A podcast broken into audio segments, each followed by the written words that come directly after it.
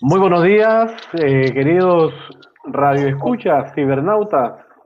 Bienvenidos y bienvenidas a una edición más de su programa Tómate un café de realidad educativa y proyección gremial. Tenemos mucha información en esta agenda semanal de información. No se aparte porque hemos preparado una agenda muy interesante con noticias del sector educativo, culturales y sociales que usted necesita para ejercer una ciudadanía crítica y proactiva. Para hoy, 15 de agosto, a 501 años de la fundación de Panamá la Vieja o Panamá Viejo, estaremos compartiendo con ustedes, queridos radioescuchas, contenidos informativos y análisis de la realidad educativa y sobre el acontecer nacional. Les recordamos que nos pueden sintonizar en la aplicación de Android AEB Noticias desde su teléfono móvil o entrando al sitio web www.abenoticias.com. Iniciamos pues con la programación de hoy, noticias y análisis de fondo de los intereses comunes de todos y de todas. Bueno, para esta semana tenemos pues a bien compartir una agenda muy, pero muy interesante. Empezando pues con el ámbito educativo, en donde, bueno, mucha información se ha generado durante esta semana, en la que eh, notas, comunicaciones internas del Ministerio de Educación y otras disposiciones más, eh, al final, supuestamente buscando orientar y ayudar en medio del desarrollo de lo que es una educación a distancia, la cual queremos eh, referirnos a ella, que no existen, no, no está enmarcada de manera eh, de, de, fondo dentro de la ley orgánica, sin embargo, todos sabemos que es una necesidad y es prioritaria por el tema de la pandemia que hoy día también eh, ataca a nuestro país. Bueno, tenemos prácticamente ya, vamos para un poco menos de un mes de haber, entre comillas, reiniciado el periodo escolar 2020. Incongruencias, desatinos, en fin, una serie de situaciones que al final, pues, eh, nos las enmarcamos justamente en lo que han sido estos 501 años de lo que fue la fundación de Panamá la Vieja. Una pequeña reflexión sobre eso, pues que Panamá la Vieja o Panamá Viejo es el nombre que recibió el sitio arqueológico, hoy día sitio arqueológico, donde estuvo ubicada la ciudad de Panamá desde su fundación en 1519 hasta 1671, cuando eh, su primer nombre, Nuestra Señora de Asunción de Panamá fue trasladada a una nueva ubicación eh, a unos 10 kilómetros al suroeste, al quedar destruida por lo que todos sabemos, pues, los ataques de eh, los titulados corsarios de la eh, patria inglesa de aquel tiempo, justamente. También algunas anécdotas que podemos señalar frente a esto es que el diseño de Panamá la Vieja, rodeada de grandes murallas, correspondía justamente a la forma en la que los europeos en aquel tiempo desarrollaban sus, estructuras, bueno, por llamarlas de una forma urbanística, en donde ellos se hacían rodear para limitar, delimitar entonces los diferentes estratos. Los colindantes eh, o la parte trasera de, esta localidad de Panamá Vieja correspondía entonces a las viviendas precarias de las personas que trabajaban para los europeos y por supuesto también para todo ese personal necesario para desarrollar las actividades que se desarrollaban en ese entonces. Como parte de una anécdota eh, eh, tipificada en eh, las investigaciones que han hecho algunos historiadores y también por supuesto hay que hablar un poquito sobre el diseño de Panamá en su nueva localidad. bueno, todos sabemos que es, una, es un, un emplazamiento, es una extensión eh, ocupada totalmente irregular, totalmente correspondiente a una metodología improvisada, sin ningún tipo de ordenamiento territorial que haga utilizar o haga eficiente el acceso a los servicios básicos. La diáspora de las poblaciones que hoy día están conurbadas, sectores que estaban distantes, hoy día se han integrado como un solo, denominado conurbación en el argot geográfico, eh, presenta las complejidades que hoy día nuestro país eh, sufre. Las calles inundadas, eh, la, la, distancia a los servicios de salud, los pocos que hay, y por supuesto la limitación a la hora de trasladarse de un lugar a otro con los tranques que hoy día viven los ciudadanos que viven en la metrópolis, en la ciudad de Panamá, a 501 años de su fundación desde Panamá la Vieja. Bueno, eso como parte de la introducción a un problema que también desde aquel tiempo todavía creo que prevalece el tema educativo. En aquel tiempo la educación totalmente era eh, clasista. Un sector de la población tenía derecho, más hombres que mujeres, para eso existían los conventos y, y, y, las escuelas jesuitas y todo esto, que permitían el acceso a educación a un sector. Hoy día parecería que se mantiene ese apartheid, puesto que todos no tenemos derecho a educación. Miles de estudiantes a nivel nacional aún están esperando el acercamiento a sus docentes. Y miles de docentes con problemas de conectividad, aún invirtiendo desde su fondo, eh, desde su dinero, desde su ingreso familiar, para poder tratar de llevar la educación a estos estudiantes. Prácticamente un panorama que, a pesar del paso de, de medio milenio, 501 años, todavía persiste y se agudiza con las crisis que hoy día azotan nuestro país, la crisis de la pandemia. Hablemos entonces un poquito en el ámbito educativo sobre justamente estas disposiciones que al final, como docentes, esperamos que traigan soluciones, pero ¿será en realidad que traigan soluciones? Hablemos entonces de lo que eh, ha sido la circular eh, número, eh, la circular, perdón, dirigida número DGE 1240203 del 13 de agosto de 2020, dirigido a los directores regionales, eh, firmada por el profesor Guillermo Alegría, con el asunto de equipos tecnológicos otorgados a estudiantes en calidad de préstamo. Esta nota va dirigida justamente a los directores regionales, en donde se les extiende el saludo y las instrucciones de parte de la señora ministra eh, para comunicarles que los equipos tecnológicos que se encuentren en los centros educativos pueden ser otorgados a los estudiantes en calidad de préstamo. Los mismos son eh, para los estudiantes que eh, reúnen el perfil ya establecido en los planes requeridos eh, a la necesidad. Este es el único tenor de esta circular, pero vaya, es una decisión que hay que analizarla y para ello vamos a contar con nuestra compañera de siempre, amiga, colega combatiente, la profesora Yaira Pino. Profesora Yaira Pino, adelante. Como no, muchas gracias, eh, profesor Juan José. Bienvenidos a todas y todos los que en estos momentos pues eh, escuchan y observan realidad educativa y proyección gremial.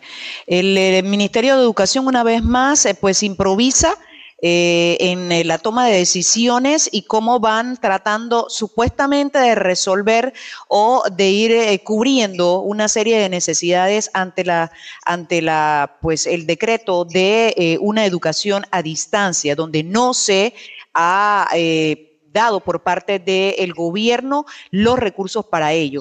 Esta circular es muy comprometedora, es realmente delicado el tema, porque eh, todos los recursos que están en eh, en los centros educativos deben permanecer en el mismo, o sea, la condición eh, en la que esto, se encuentran los, eh, los equipos, todos los recursos deben mantenerse en el mismo. Cuando un recurso eh, ya no se va a utilizar por las condiciones de deterioro o demás, esto es descartado y no se puede vender, no se puede prestar, no se puede donar, nada. Todo esto tiene que pasar a un espacio de descarte. Si bien es cierto estamos en una pandemia y hay que de alguna manera ajustar o adecuar las situaciones, lo cierto es que el Ministerio de Educación hizo un anuncio y el anuncio fue de que se iba a distribuir tabletas a las áreas comarcales y que se iba a distribuir también computadoras portátiles. Entonces, ¿cómo es posible que a estas alturas entonces estén dando este tipo de lineamientos? Hay toda una situación de, eh, digamos, exposición porque ¿quién se va a hacer responsable si estos recursos, si estos equipos eh, se dañan en el momento en que están en manos de las personas a las cuales se les ha facilitado? ¿Qué tipo de mantenimiento técnico se le va a dar a ese equipo? Bien, antes de eso, ¿qué tipo de mantenimiento han recibido estos equipos durante cinco meses que los centros educativos han estado totalmente cerrados? Eso, esos equipos no han tenido ningún tipo de asistencia técnica. Entonces, esta es una situación realmente peligrosa o de, gran exposición para los directores de escuela eh, una vez pues se tomen estas decisiones. Consideramos que realmente pues esto debe ser muy pensado, eh, analizado por las autoridades de los directivos una vez esto haya este tipo de disposiciones, porque quien queda comprometido o comprometida son los directivos. Además, si existe el FESE, ¿por qué no se ha desembolsado a cinco meses de que se suspendieron las clases ya muchas de estas situaciones se hubiesen estado viendo con tiempo la asistencia técnica o la limpieza de los centros educativos, específicamente en esa área de los recursos o equipos tecnológicos. Usted ahora que toca el tema del uso del FESE, eh, existe para el día 10 de agosto de 2020 una nota también dirigida de parte de la Dirección General de Educación, la nota 124-1102, eh, dirigida a la ministra de Educación, Maruja Gorbay de Villalobos, eh, que señala lo siguiente de manera literal. Para el logro del aprendizaje en este servicio de clases solicitamos el visto bueno para la compra de insumos que se pueden adquirir a través del Fondo de Equidad de Calidad de la Educación FESE. Para ello hemos considerado por parte de la Dirección General la compra de todo el material de apoyo que a bien considere la comunidad educativa para el desarrollo de los aprendizajes de los estudiantes desde preescolar hasta duodécimo grado y el programa de jóvenes adultos, entre los que podemos mencionar impresores, impresiones, compra de equipos u otros insumos que sean necesarios. Es importante señalar que el uso de los fondos del FESE para tener esta actividad debe ser autorizada por las respectivas comunidades educativas, en estricto cumplimiento con eh, de las normativas vigentes para manejo de fondos públicos. Además, el FESE eh, además del FEFE, los centros también cuentan, eh, eh, también podrán adquirir todo el material de apoyo por autogestión y también aquellos que cuenten con un fondo agropecuario podrán hacer uso del mismo para esta diligencia. Antes que usted intervenga, profesora, a mí me llama la atención de que, bueno, ahora ya vamos para seis meses de haber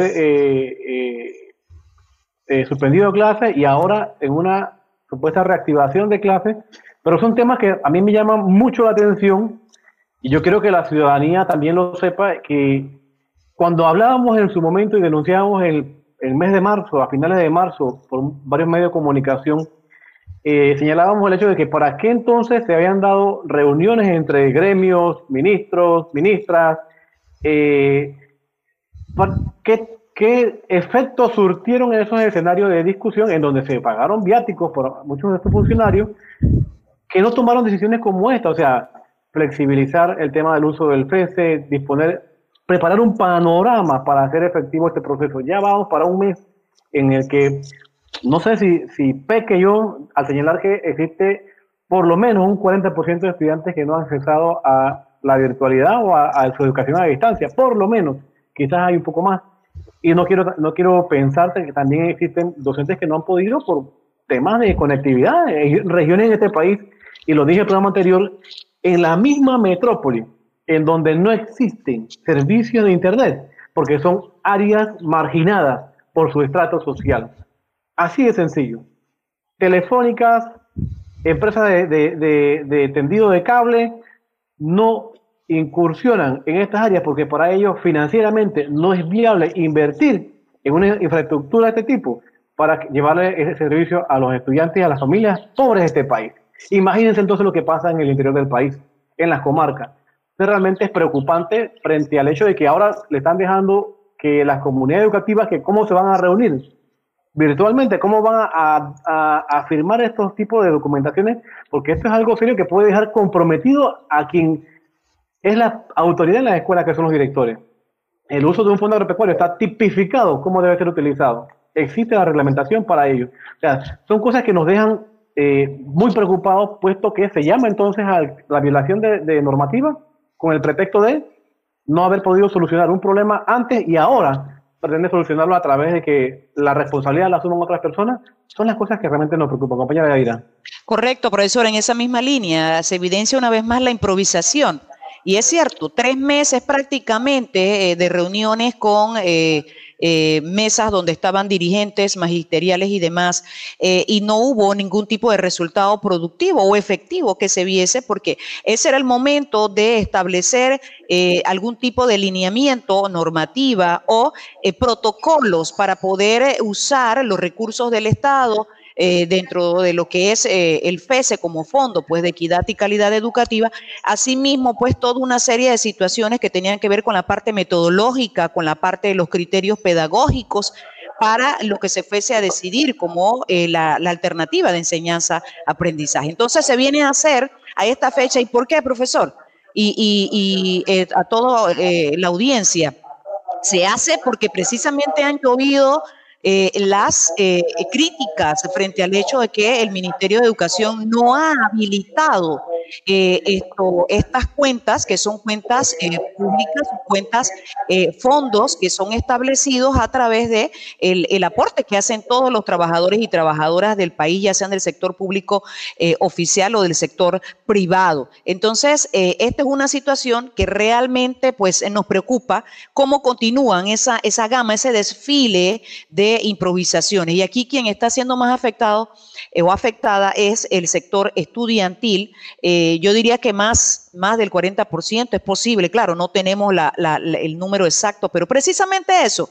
El Ministerio de Educación en casi seis meses, eh, porque se está por cumplir estos seis meses, eh, no tiene una base estadística, no se ha preocupado por realmente eh, esto, tener una base de datos estadística o hacer un censo que permita manejar números concretos de estudiantes y de docentes que no tienen estos recursos. Entonces, eh, ahora traer de los cabellos, pues este tema sin, sin nuevamente tener un protocolo, porque no puede darse el mismo, el mismo procedimiento, porque es muy burocrático el desembolso del entonces usted ha mencionado eh, pues algunos aspectos importantes y es cómo van a ser esas comunidades educativas para ponerse de acuerdo y llevar a cabo este procedimiento. Entonces, el Ministerio de Educación tiene una gran responsabilidad frente a esto.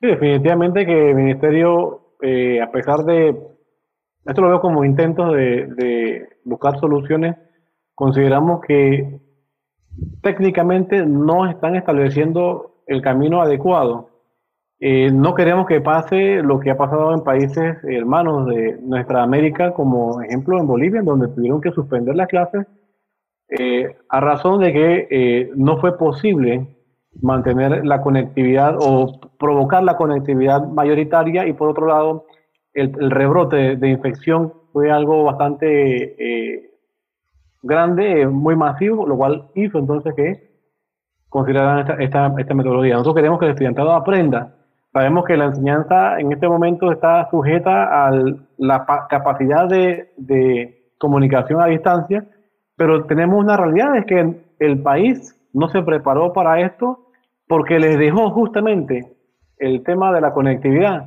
a la empresa privada. ¿sí? A pesar del Estado mantener un cierto eh, eh, cantidad de acciones de algunas telefónicas, una telefónica en especial, eh, esto no le asegura la posibilidad de tomar decisiones empresariales porque es una empresa la que maneja, es un administrador eh, o nacional que maneja esto y, es una junta directiva la que decide. Y que sabemos que justamente en un sistema capitalista y neoliberalista como el nuestro, una decisión de despojo de ganancias para ellos no es una alternativa. La empresa privada y el capitalismo no darán jamás, imagínense, sus ganancias a darlas al pueblo por nada en el mundo. Así que es una realidad que está muy distante de que pase. Bueno, ese es el comentario que queríamos hacer en torno pues, a estas dos notas que están circulando, ya que tenemos muchos temas importantes en lo que es la agenda en el ámbito educativo y denuncias, desde su programa Tómese un café de realidad educativa y proyección gremial. Hay un tema muy importante también que es necesario que podamos discutir y es el tema de la, bueno, la gestión de la virtualidad y la tecnología y eh, todo ese, eh, eh, toda esa infraestructura, toda esa arquitectura sin bases que tenemos en este momento a nivel tecnológico, es necesario provocarle una sostenibilidad. Pero si buscamos en el censo 2010 y provocamos, y vamos a hacer ese estudio, lo anunciamos desde ya, vamos a por lo menos utilizar la información más reciente que es el 2010 el último censo fue en el 2010. Eh, de por lo menos cuántos hogares en este país, por lo menos tienen acceso a un equipo de radio. Por lo menos, no hablemos de señal de internet, no hablemos de luz eléctrica, no hablemos de computadora, vamos a hablar de un equipo básico de comunicación que es la radio. Y van a ver los resultados que va a haber, no, no van a ser muchos los hogares que cuentan con este servicio y con, con este equipamiento.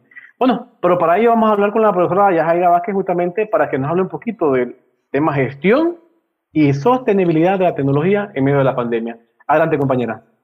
Muy buenos días y gracias por la invitación. Eh, efectivamente, compañero, eh, lo que a unos nos parece como básico y obvio, como la energía eléctrica, eh, resulta que no hay en muchas partes de nuestro país. El país que se ha jactado de gobierno en gobierno por el crecimiento per cápita anual que tenemos, nunca lo hemos visto de forma equitativa, no por igualdad, sino equitativa para eh, todas las familias y los estudiantes en este caso, que es lo que nos compete en este momento.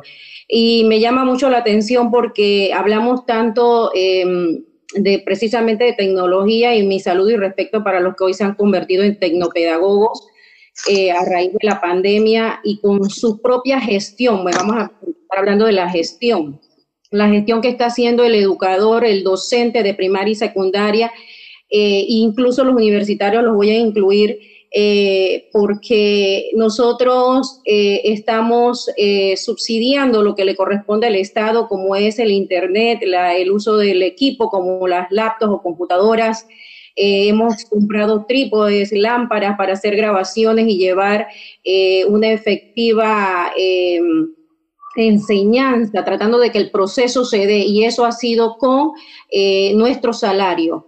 Eh, y esto lo voy a, mencionar porque me llama la atención eh, a veces en los medios de comunicación cuando se habla de que el docente está cobrando y no quiere acceder a, o, poner su parte. Y me llama mucho la atención porque, señores, no hay un ministro, un director, ni la de educación, ni un supervisor que si no tiene a disposición un vehículo del Estado con la gasolina y el chofer y los viáticos, no se mueve a hacer su trabajo. Sin embargo, nosotros por tradición levantamos escuelas, compramos el lápiz al niño que no lo tiene, llevamos los cuadernos y hoy en día estamos pagando todos los servicios para llevar a cabo el proceso de enseñanza-aprendizaje. Y yo creo que no hay una oficina público privada que no le dé el material de trabajo a sus empleados para esto. Pero de una vez entonces es muy fácil acordarse y decir que el docente no quiere, por favor, seamos un poquito respetuosos, mi respeto para estos tecnopedagogos y para los, aquellos que están viendo cómo hacen llegar la enseñanza, donde los cuadernillos por parte del gobierno, del Estado en este caso, no ha llegado, ni a las áreas lejanas ni a las cercanas. Entonces, eh, como bien ustedes lo vienen mencionando, tenemos tantas mesas de diálogo y a cuatro o cinco meses después, ni siquiera la parte física, que es la más elemental de un cuadernillo, que es lo más tradicional, copia, hoja, no ha podido llegar a las casas de nuestros estudiantes y usted ve el estrés y la preocupación de los padres de familia con esto. Nos hablan de una psicología positiva, estaba escuchando en estos días, y la psicología de la felicidad, como se le conoce internacionalmente, sin embargo, donde hay hambre, señores, no se puede aplicar esta psicología. Entonces, esa parte de la gestión. Sostenibilidad, escuché por allí un anuncio el segundo anuncio que tiene que ver con tecnología, porque el primero lo hizo la ministra de Educación con la plataforma Esther, con 30 millones de inversión que no sabemos a dónde han quedado, porque dejaron por fuera los bachilleratos de ciencia, de letra, agropecuaria y el resto de, los estudiantes. Y entonces vemos que no sabemos dónde están los 30 millones que se iban, como decía la compañera Yadira y usted, Juan José, eh, eh, la, la rendición de cuenta, ¿dónde está? Hablan de millones, pero no sabemos a dónde están. Ahora escuché un anuncio o una propaganda del presidente de la República sobre una firma con una casa comercial o distribución de, de esto que tiene que ver con la tecnología. Eh, sin embargo, no sabemos, me gustaría saber y dejar hincapié eh, padres de familia, sobre todo si el Meduca tiene la estadística de lo que precisamente el compañero Juan José acaba de decir, la cantidad de radios que puede haber en una comarca, por decirles algo, porque lo que escuché de esta propaganda es que está destinado sobre todo a las áreas vulnerables en cuanto a la situación económica. Entonces, eh, ni siquiera tenemos esa estadística de cómo anda. Nosotros ya por ahí más adelante las compañeras tienen donde se está de una región solicitando el apoyo en radios, imagínense, eh, lo que quiere decir que las familias no lo tienen. Y estos radios no deben ir sin baterías. Entonces, esa es otra cosa que hay que incluir en el costo de esas familias para que se dé el aprendizaje en los hogares, ¿verdad? Entonces, hay que tener una estadística. Me imagino que ya el presidente y el Meduca lo tendrá, donde hay energía eléctrica, si van a poner paneles solares, porque de qué me sirve a mí que me llegue un buen equipo o que lo prestemos ahora, como están diciendo las escuelas, si yo no, no tengo cómo cargar este equipo mínimo si no hay energía eléctrica, entonces tienes que estar hablando de paneles solares para que se dé la conectividad. Y en esto entra todo lo que tiene que ver con la ergonomía en el ámbito laboral, que no se está tomando en cuenta. Aquí eh, nosotros en las casas, y qué bien cuando entonces eh, tienen a bien eh, dar a conocer los educadores cómo estamos haciendo en nuestros pequeños espacios o rincones donde tratando de que no haya el ruido eh, todo alrededor que pueda distraer cuando estamos grabando, cuando estamos conectados con los muchachos, igual los estudiantes. Entonces, en esto de los roles, se han mandado resoluciones sobre el rol del estudiante, el rol de los padres de familia, el rol de los profesores, pero no vi el rol del Estado. No sé cuál es el rol en los protocolos que mandaron. Es una pena que yo eh, y otros compañeros, otros colegas, estemos eh, viendo cómo nosotros nos dejan todo cuando se supone que tenemos una directiva una encargada de la cartera de educación que no nos, no nos ha dado luces ni siquiera en la parte pedagógica,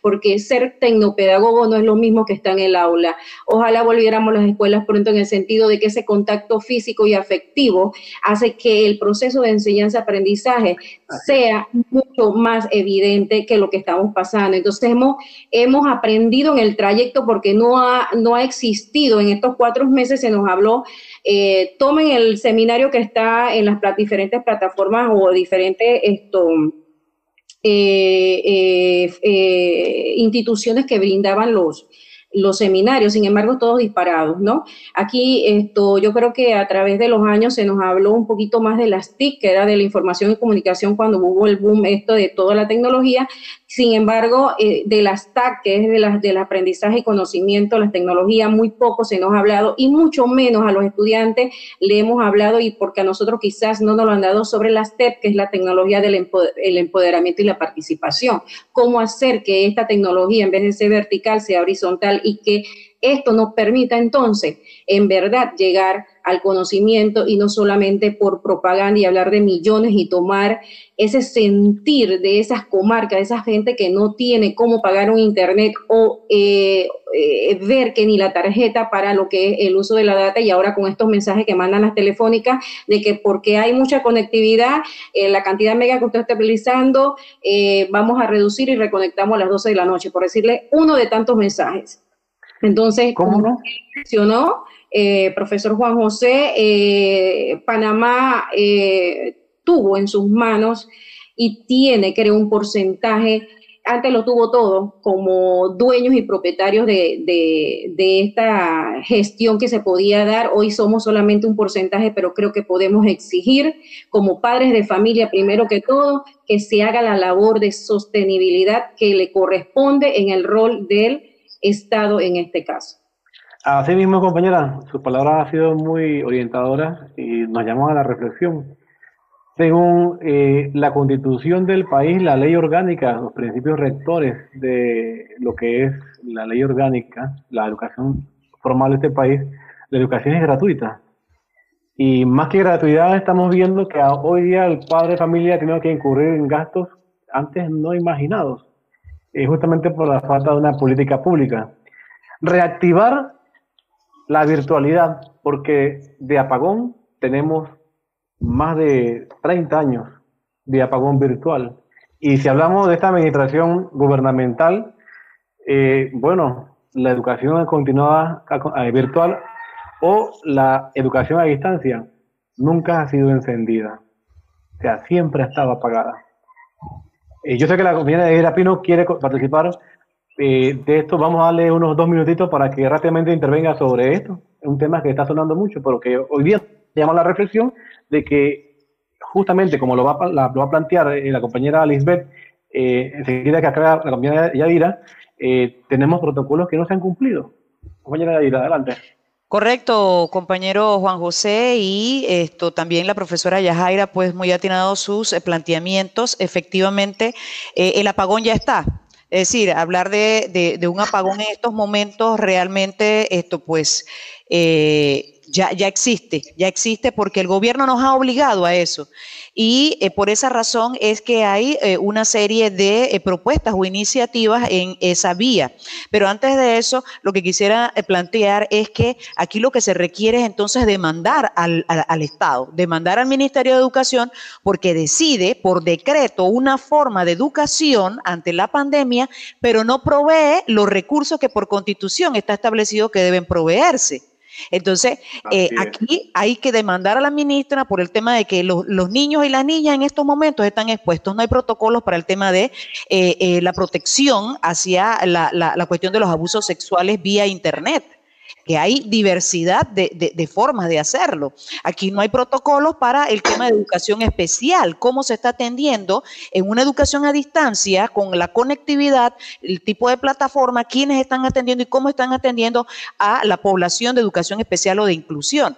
Y cómo se está haciendo con las y los estudiantes que no tienen computadora en su casa que no tienen eh, eh, internet o que no tienen televisión ni radio y tienen que ir donde un vecino, en el caso de Panamá sobre todo donde hay una cuarentena y, los estudiantes eh, no pueden salir por ya sea porque no es el día del sexo o porque no es, no es la hora. Y ya hay un caso que, mm, si no me equivoco, en Curundú, un estudiante fue detenido precisamente por ir donde un vecino para poder entonces escuchar las clases. Entonces, estas son situaciones por las cuales debería demandarse a la ministra de Educación.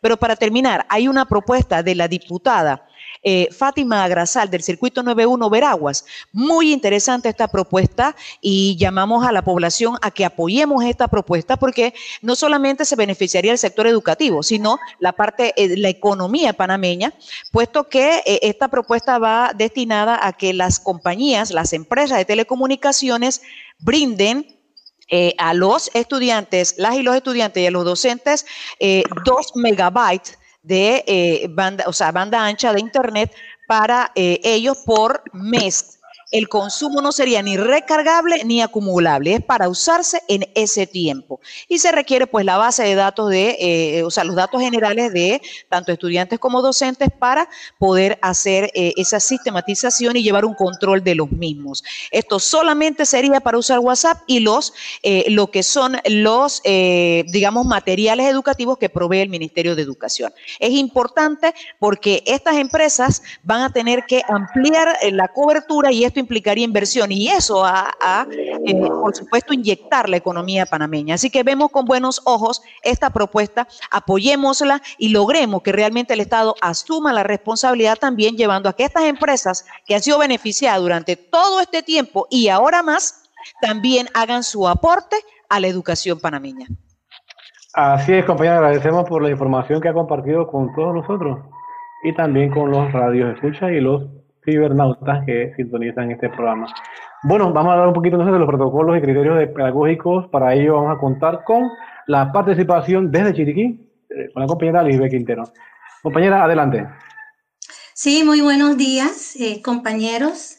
Eh, escuchando los planteamientos este, anteriores, cabe destacar que siempre eh, como grupo en nuestros, eh, en nuestros programas hemos resaltado lo que es eh, la falta de organización y planificación en cuanto al Ministerio de Educación en realizar las acciones hacia un retorno a clases. Pero cuando hablamos de esto, este, nos fundamentamos en, en planteamientos por parte de la ministra eh, en ciertas fechas, que nos lleva, que nos lleva a, destacar esta falta de organización. Vamos a ver, el día 26 de, de, mayo, este, la ministra, a través de los medios de comunicación, informa que se van a realizar unas encuestas virtuales a los padres de familia. 26 de mayo. El día 27 muy atento a las fechas. El día 27 de mayo, la ministra ante la Asamblea de Diputados presenta unos lineamientos en cuanto a educación a distancia. 27. El día 30 de mayo se informa que va a haber un comité, que se va a instalar un comité para el retorno a clases. Realmente este, esto nos preocupa. Primero, se habla de unos lineamientos y luego se convoca, se informa de que se va a presentar un comité. Un día antes se habla de una encuesta. Nosotros consideramos que para poder realizar este tipo de acciones debe haber primero una serie de estudios previos que nos lleven a acciones acertadas. Sin embargo, estamos viendo que es todo lo contrario. Primero se piensa y luego entonces se, forman los comités. Yo estoy escuchando toda esta, esta situación y estamos viendo toda esa situación en cuanto a la conectividad. Y realmente este, estamos, estamos siendo víctimas de, de esta falta de organización y de planificación y que realmente está bien fundamentada. Ahora bien, la pregunta es, si se hizo una encuesta en cuanto este, a la conectividad virtual a los padres de familia, ¿dónde están esos resultados? No los conocemos. No se han brindado a la población. Ahora bien, la profesora Yadira está presentando, este, hablando sobre la propuesta en cuanto este, al, apoyo a las compañías de algunos medios. Realmente las cifras están. Si se, va, si se necesita este, un informe estadístico, el Ministerio de Educación ya lo debe tener, porque esas encuestas ya fueron realizadas. Entonces ya el Ministerio de Educación debe tener a mano esa información y apoyar esa, esa iniciativa este, en cuanto a la conectividad. Entonces, este, realmente considero que aquí solamente se requiere voluntad, se requiere este, eh, realmente una organización real para que, la para que la educación avance. Realmente no podemos mantenernos en las acciones improvisadas que realmente no nos están llevando a nada. Y bueno, y realmente los beneficiados van a ser nuestros estudiantes. Vemos, ayer este, observamos la imagen que, que ha estado en las redes sociales de, la estudiante trepada en un árbol. Eh, buscando eh, su conectividad. Pero lejos de la conectividad debemos preocuparnos también por la salud. ¿Qué ocurre de una persona, un estudiante que cae de ese árbol? ¿Ve? Entonces, eh, también son puntos importantes que se deben destacar. Cómo no, compañera eh, muchas gracias por su palabra. Definitivamente que me quedo con una frase.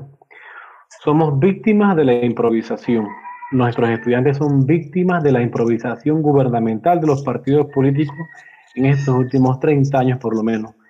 Y al final, eh, en vez de ayudar, de provocar esa educación virtual que nuestros estudiantes mínimamente merecen, y más en las áreas marginadas, lo que se está haciendo es buscar negociados, negocios. ¿Quién gana en medio de esta pandemia? Y eso es algo injusto porque acaba con nuestros ingresos, con nuestros fondos y al final lesiona los derechos de nuestros estudiantes. Bueno, un panorama bastante eh, gris aún se mantiene, esa nube negra sobre educación, así como esa nube ha estado en muchos sectores, también está en educación. Eh, y justamente nube negra no se irá a menos que los rayos del sol, del compromiso real del movimiento de, eh, de la población que exija a través de una constituyente soberana de nosotros mismos, para nosotros mismos, por encima de los intereses de los poderosos. Es el gran... Eh, dejo esta reflexión en este momento, pues, justamente para señalar también que tenemos dos comunicados. La Brigada Docente ha publicado dos comunicados muy importantes. Uno de ellos habla sobre el fallo de la Corte eh, Suprema de Justicia, en donde niega eh, a la educación eh, superior, la, le niega en letras. Justamente la obligatoriedad de la enseñanza o el aprendizaje, la discusión, imagínense la reflexión de 100 años de historia de relaciones entre Panamá y los Estados Unidos, una historia que no podemos obviar porque es parte de nuestra identidad. Se atenta contra la identidad, se atenta contra la soberanía y con lo, se atenta con lo que ha sido el plan de liberación nacional, que hoy día se mantiene. No somos soberanos alimentariamente, no somos soberanos en la toma de decisiones, no somos soberanos en educación, no somos soberanos en salud. Reflexionemos sobre eso, queridos cibernautas, amables radio escuchas. Y también, por supuesto, un tema muy importante que también ha sacado la Brigada Docente Panameña, que es la estrella que no brillará en Panamá. Una estrella que supuestamente es la educación para este gobierno, al final vista de poder brillar. Son dos grandes comunicados que tenemos justamente pues en las redes sociales por parte de la Brigada Docente Panameña. Bueno, de esta forma cerramos entonces lo que es el ámbito eh, educativo. Nos hemos extendido un poquito porque la temática ha sido bastante diversificada y entramos rápidamente a lo que es el ámbito gremial. Y vamos a ir puntualmente, ya que el tiempo es nuestro peor enemigo, se nos va muy rápido. Vamos a hablar un poquito de lo que, lo que continúa haciendo la Brigada Docente eh, para ello vamos a contar con la participación de la profesora Heidi Ruda y también eh, por ahí la compañera Fulvia Abrego también tendrá algunos, eh, algunas menciones que hacer en este segmento gremial. Las acciones que hemos hecho como docentes, seguimos trabajando para nuestra población, dentro y fuera de la escuela. Compañera Heidi, para que entonces nos eleve rápidamente lo que es el informe de la brigada docente de esta semana. Adelante, compañera Heidi. Gracias, profesor Juan José, por la oportunidad que nos brinda en este espacio. Saludos cordiales a todos los que nos escuchan. Eh, la brigada docente continúa con esa labor, con ese plan de rescate al pueblo. Ya dentro de 15 días cumplirá cinco meses de estar llevando donaciones de alimentos que son comprados con el salario de aquellos docentes y otros profesionales que se han unido a esta red de apoyo para eh, llevar esa solidaridad eh, a las áreas en donde el bono solidario y la bolsa de comida del gobierno nacional no ha llegado.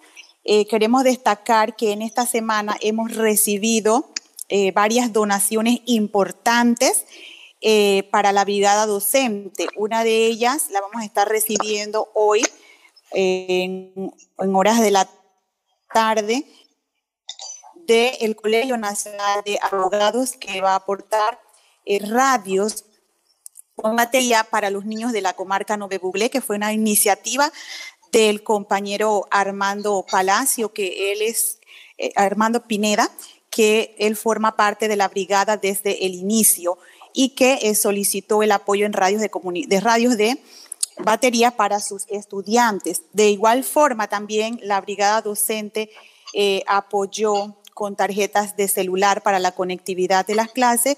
En Santiago de Veraguas, eh, con esta iniciativa fue de la profesora Fulvia Álvarez, con la profesora Yadira Pino, quienes llevaron ese, además de alimento, tarjetas de celular para que los jóvenes puedan conectarse eh, con jóvenes del Colegio Belisario Villar Pérez. Entre otras eh, iniciativas, también la Brigada Docente apoya la campaña de Nutriogar de donaciones de leche, en donde el día domingo, el próximo domingo, se estarán llevando las, eh, las donaciones a la comunidad de Calobébora, una comunidad muy golpeada por la desigualdad y el abandono de las autoridades y que recientemente eh, hubo un, eh, ocurrió un, un accidente en donde murieron personas, eh, producto de eh, la naturaleza, un río que se desbordó y acabó con una residencia causándole la muerte a 11 miembros de una sola familia.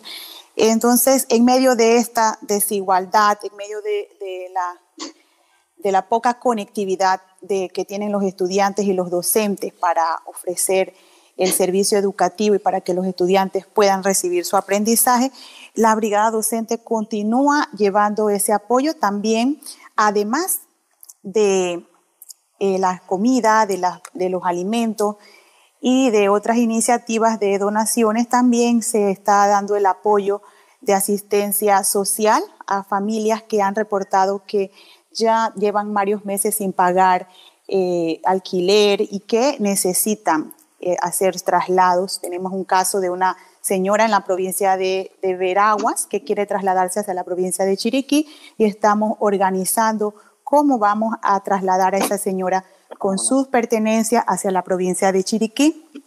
También estamos recibiendo las orientaciones y los casos de, en defensoría laboral. Hemos atendido esta semana varios casos, incluso hemos recibido casos de empresa privada en donde trabajadores fueron despedidos, cesados de su contrato y que no se les dio las, eh, las, la liquidación como ellos esperaban. Es decir, una clara violación de los derechos laborales. Todo eso está atendiendo la brigada y eh, lo hemos eh, llevado a cabo durante varias semanas por estos cinco meses que esta iniciativa surgió en la provincia de Veraguas con la eh, dirigencia de la profesora Yadira Pino y que se ha hecho extensiva a nivel nacional con dirigentes docentes de las provincias en donde eh, Panamá Oeste, Panamá Este, Chiriquí, Veraguas y Comarca Nube Bugle tienen su participación directa. Gracias. Como no, agradecemos y rápidamente compañera Yadira para que nos complemente el informe.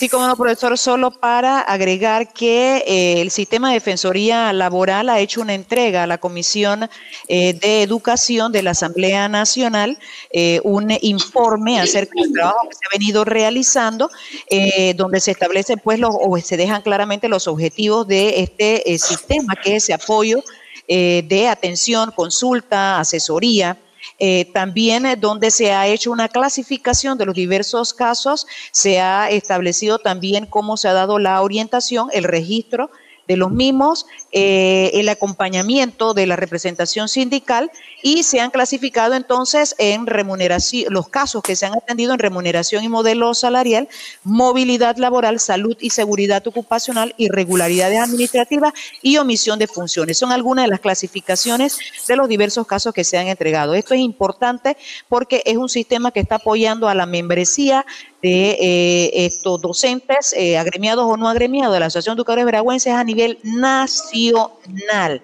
y está sistematizado, está debidamente registrado. Esto se hizo llegar pues a la Comisión de Educación porque es importante que ellos sepan el trabajo que se está realizando, así como vamos a estar atentos el día lunes que la ministra de Educación va a estar allí en esa cita que se le eh, dio para esta semana y que ella pues pospuso para el día lunes, eh, desde donde también tendremos pues algunas interrogantes, algunas preguntas. Ojalá que esas preguntas que hemos hecho llegar eh, esto, sean esto, elaboradas o hechas a la ministra de Educación para que responda realmente a la ciudadanía en la responsabilidad que tiene frente a este reinicio del año escolar sin los recursos por parte del Estado, que no ha dado el Estado. Así es, compañera, gracias por la participación a la compañera Heidi, compañera Yadira, la compañera Lisbeth, eh, Yajaira.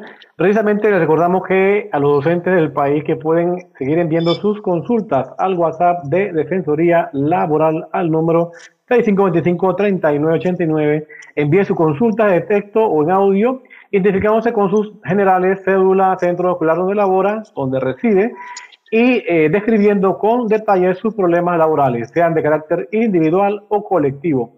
El sistema de defensoría laboral responderá y orientará a la brevedad posible según la premura del caso. Compañeros y compañeras, todos los que nos sintonizan, bueno, de esta forma damos culminar los segmentos eh, de eh, gremiales y también de defensoría laboral y entramos entonces a un momento muy esperado.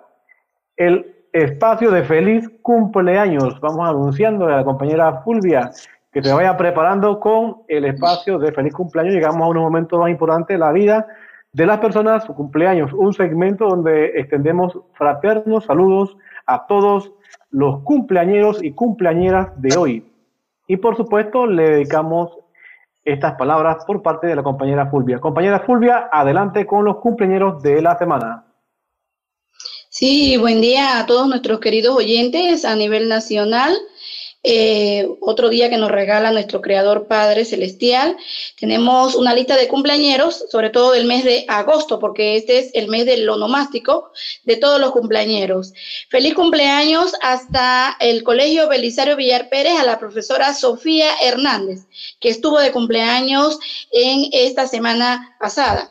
También estará de cumpleaños el próximo 19 de agosto el profesor abogado Alfredo Reyes, colaborador incansable también de las luchas sociales.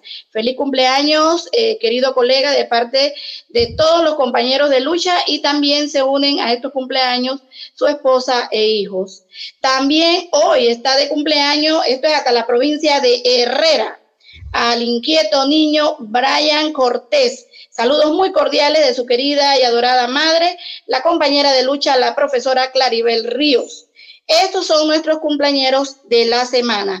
Que el Señor Todopoderoso les bendiga, le ponga más vidas a sus años y no más años a su vida. También en nuestras efemérides a nivel mundial, hoy se celebra el Día Mundial del Agua. El agua es el líquido vital de la vida Solo tenemos que cuidarlas, nuestros ríos y bosques. Todos juntos lo lograremos. Podemos sembrar un árbol y podemos también contribuir a la naturaleza, no a la privatización del agua, no a los recortes del agua. Necesitamos agua para vivir. En el Pedrito Santiago todos los días hay recortes de agua y por eso esta comunidad ha hecho muchos cierres. Así que exigimos a las autoridades que tengamos el vital líquido y sobre todo en tiempo de crisis necesitamos mucho el agua. Así que a nivel mundial hoy se celebra el Día del Agua. Saludos muy cordiales, Fulvia Álvarez, que la pasen muy bien y cuídense en casa. Y no le ponga más años a su vida, sino más días, más vida a sus años. Es una frase que, vamos a estar pregonando mucho.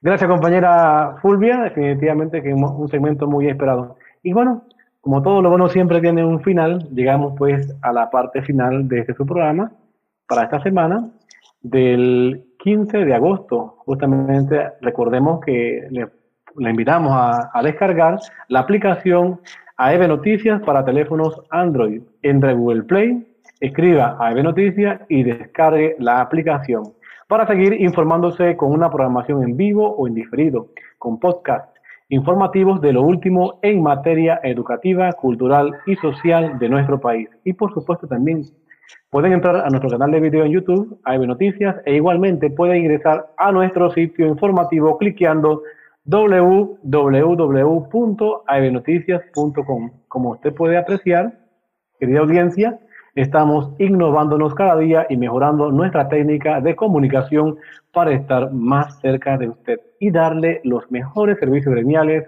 a nuestros afiliados y ahora a toda la población panameña, a toda la comunidad panameña. Bueno, y nos despedimos con la consigna de la digna lucha de los docentes panameños por una educación pública de calidad. Quien no se atreve a luchar, no merece, educar.